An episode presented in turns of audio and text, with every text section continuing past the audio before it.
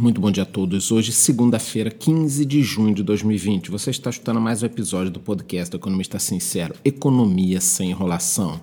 Boa onda de protesto pelo mundo parece estar cada vez mais inflamada.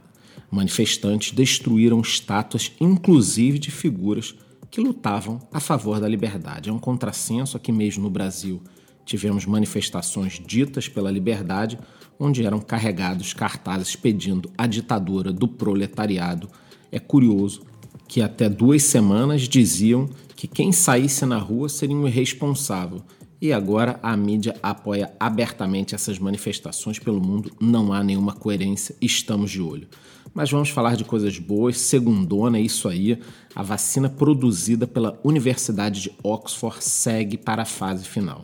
Apesar de várias empresas e laboratórios privados estarem na corrida pela vacina contra o Covid-19, apenas a vacina produzida pela Universidade de Oxford, no Reino Unido, encontra-se na fase 3, ou seja, a fase final de testagem. Tudo dando certo, em meados do segundo semestre poderemos ter o resultado dessa etapa e possivelmente a produção da vacina. A previsão dos mais otimistas é que em abril de 2020 tenhamos a vacina em larga escala e a preços baixos para que todos possam ser vacinados. Atualmente temos 136 vacinas em testes, além desta produzida pela Universidade de Oxford, que lidera os estudos. Rússia, China, Japão e Estados Unidos seguem também estudando e testando possibilidades. A gigante Johnson Johnson, inclusive, está acelerando os seus testes, já com receio de uma segunda onda de contaminação. Em julho, testes serão feitos nos Estados Unidos e na Bélgica. Vamos torcer para que tudo aconteça da forma mais rápida possível. Agora pela manhã eu vi aqui também que a Pfizer informou que seria capaz de entregar milhões de doses de uma vacina já em setembro. Ao longo da semana eu trarei em primeira mão tudo sobre o desenvolvimento dessa vacina lá no meu Instagram, mas a Pfizer falou que fará uma vacina, eles que já salvaram aí o mundo uma vez criando o Viagra, temos de confiar indo para os Estados Unidos em relação ao coronavírus, uma segunda onda parece assolar o país. O número de casos tem aumentado em alguns estados americanos. Oregon, Texas, Flórida registraram aumentos no número de casos. Muitos atribuem o aumento não só à reabertura, mas ao número de testagens feitas, é claro, né? Lembrando que a partir das próximas semanas falaremos aqui de eleições americanas. Já começaram as manchetes de que Trump está muito atrás do seu oponente, mas quem não se lembra daquelas manchetes que diziam que Hillary Clinton teria 99% de chances de vitória? Sendo assim, preparem-se para a maior campanha de desinformação da história.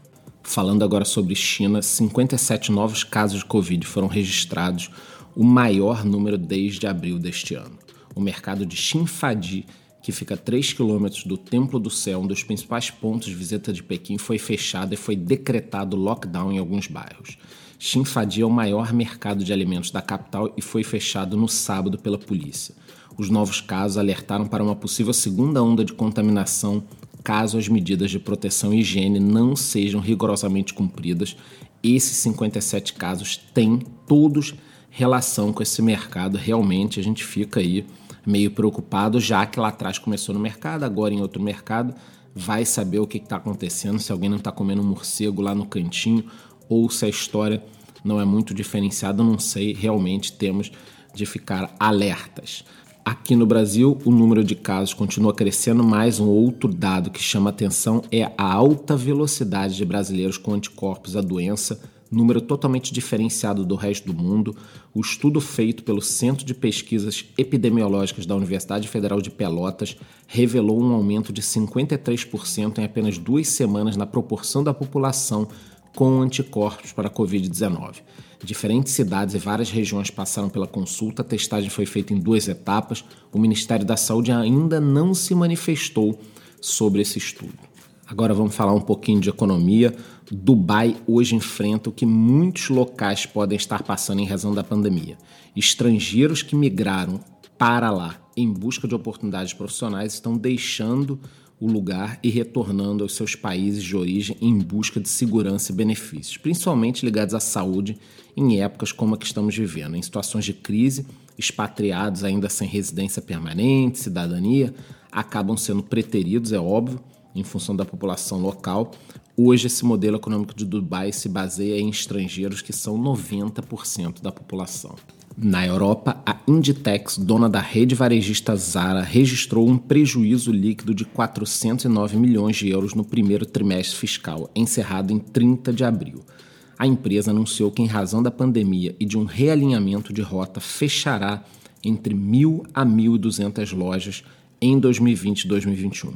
O foco será o fechamento de lojas cujas vendas podem ser recuperadas em lojas próximas e online informou a empresa. Já que no Brasil, a varejista Marisa atestou que os clientes gastaram 15% a mais na primeira visita pós o isolamento. O resultado deixou os executivos otimistas, a base de comparação mesmo período do ano passado. Apesar de estarem menos tempos nas lojas, os consumidores vieram comprando mais. A rede de lojas adotou a redução de jornada e salários dos funcionários, tentando evitar as demissões. As lojas têm operado no sistema Ship from Store, funcionando também como um centro de distribuição para as compras online. Esse modelo teve um bom desempenho e, pessoal, assim, ó, não é só a Marisa não, tá? Várias cadeias dessas lojas gigantes com muitos pontos de venda vão começar a utilizar as suas lojas como um pequeno estoque, depósito, como um centro de distribuição para as vendas online, que online na realidade é o grande segmento que está crescendo. Ainda falando sobre empresas, por aqui as ações da Oi fecharam em alta de 12,09%, ultrapassando um real, número só visto em março. A agitação no mercado e a procura pelas ações se deu em razão da fala do presidente da Vivo, que declarou que estão analisando as operações móveis da Oi. Essa novela, né, gente, já se arrasta há muito tempo, mas volta e meia a questão esquenta. Estamos de olho na Oi aí, no que pode acontecer nas próximas semanas ou meses. É aquela velha história, né? Atire a primeira pedra. Quem nunca falou no celular dirigindo, quem nunca esqueceu de pagar uma conta no dia certo ou quem nunca comprou ações da Oi. É isso aí, estamos no mesmo barco. Ainda aqui pelo Brasil, segundo o Credit Suisse, 30% dos bares irão quebrar se a quarentena durar até julho.